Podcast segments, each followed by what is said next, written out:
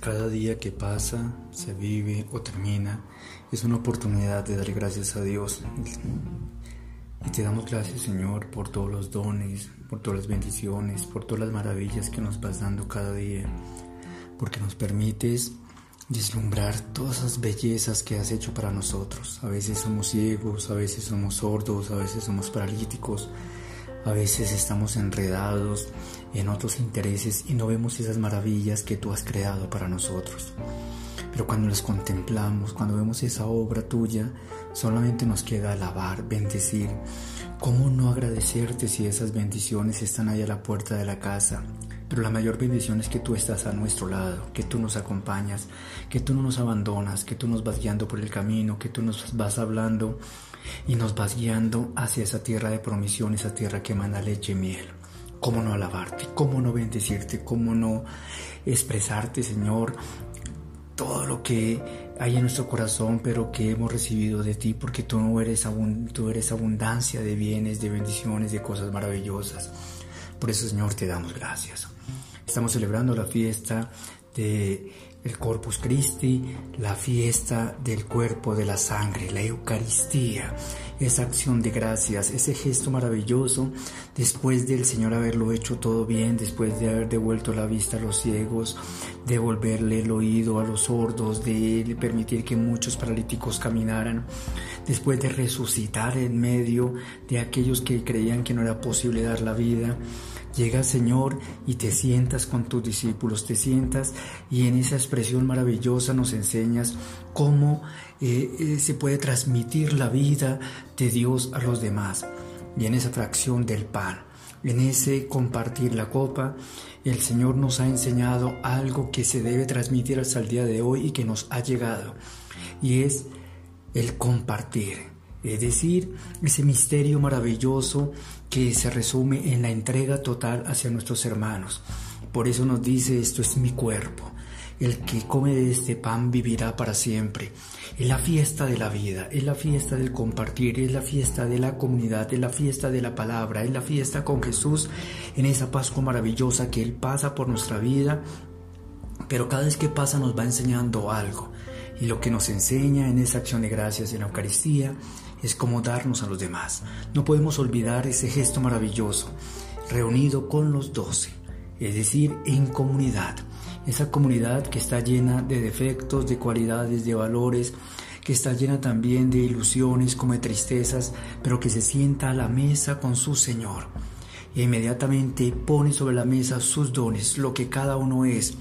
Esa multiplicación de los panes se hace realidad en la Eucaristía esos cinco panes, esos dos peces, esa realidad, lo que tenemos lo ponemos, lo ponemos en el altar, es la ofrenda que damos al Señor y nos ofrecemos nosotros mismos para que Él, invocando la acción del Espíritu Santo, haga que esa, eh, ese descendimiento se transforme en algo divino. El pan y el vino, esa ofrenda se transforma en alimento, alimento divino, alimento fortalecedor, alimento que nos llena de fuerzas para el cotidiano vivir, esa Eucaristía. Ese pan y ese vino, cuerpo y sangre de Cristo, se convierten en la alegría, en el alimento que nos robustece tanto en la vida espiritual como en la vida cotidiana. Y la alegría y el gozo que surge de haber derramado la sangre, de haber convertido eh, en alegría las agreses de propias de la vida.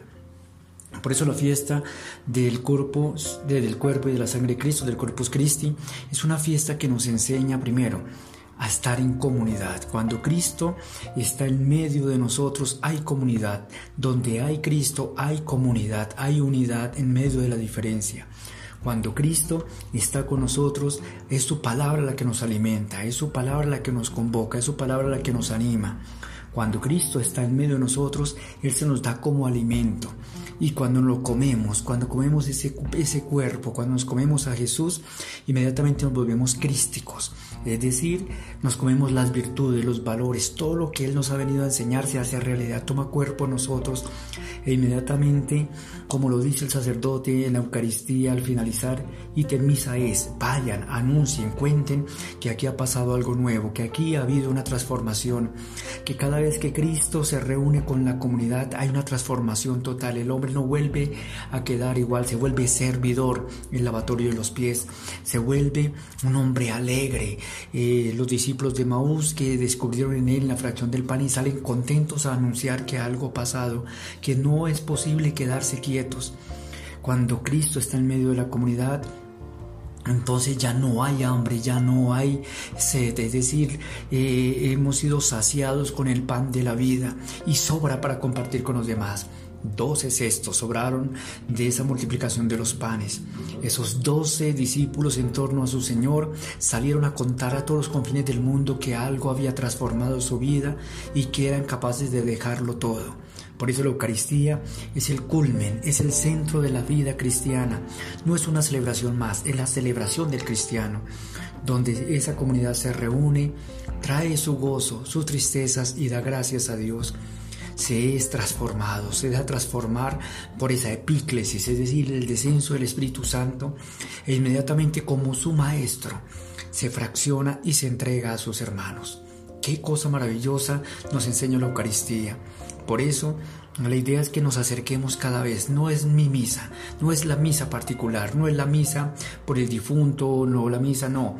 Es la, es la Eucaristía, esa acción de gracias, donde somos realmente comunidad, donde somos realmente animados por la palabra, donde somos realmente alimentados. Y entonces saldremos a contarle a los demás que algo ha pasado que esta fiesta nos lleva a tomar conciencia de que es un proceso de fe que nos lleva a ese momento maravilloso, que tenemos que tener unas disposiciones de corazón, que tenemos que cada respetar la forma como nos vestimos, la forma como llegamos, la forma como eh, nos alegramos. La Eucaristía no es hermosa porque tenga música, porque tenga flores, porque la celebre X o Y sacerdote, sino porque tengo un encuentro con Él, con el Maestro que en la fracción del pan me da la mejor enseñanza que para poder transformar el mundo, que para poder generar un nuevo estatus de vida, me tengo que dar a mis hermanos, pero darme sin condiciones hasta la muerte.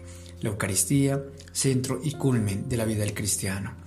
Gracias te damos Señor porque te has quedado presente eh, ahí en esa fracción del pan, en ese pedazo de pan, la grandeza tuya en una fracción pequeña, en un pancito y nos haces sagrados porque cada vez que te consumimos, cada vez que te comemos, nos volvemos en personas sagradas. Pero también mi hermano que ha comulgado se vuelve sagrado, por lo tanto nos das la anticipación de la, de la Jerusalén celeste para que podamos vivir felices. Por eso cada vez, Señor, que te comemos y que te recibimos, nos devuelves al paraíso, a la felicidad, y saldremos gozosos a contar que tú lo has hecho, que tú nos has transformado, que tú estás en medio de nosotros. Que Dios los bendiga y que podamos vivir cada Eucaristía a intensidad.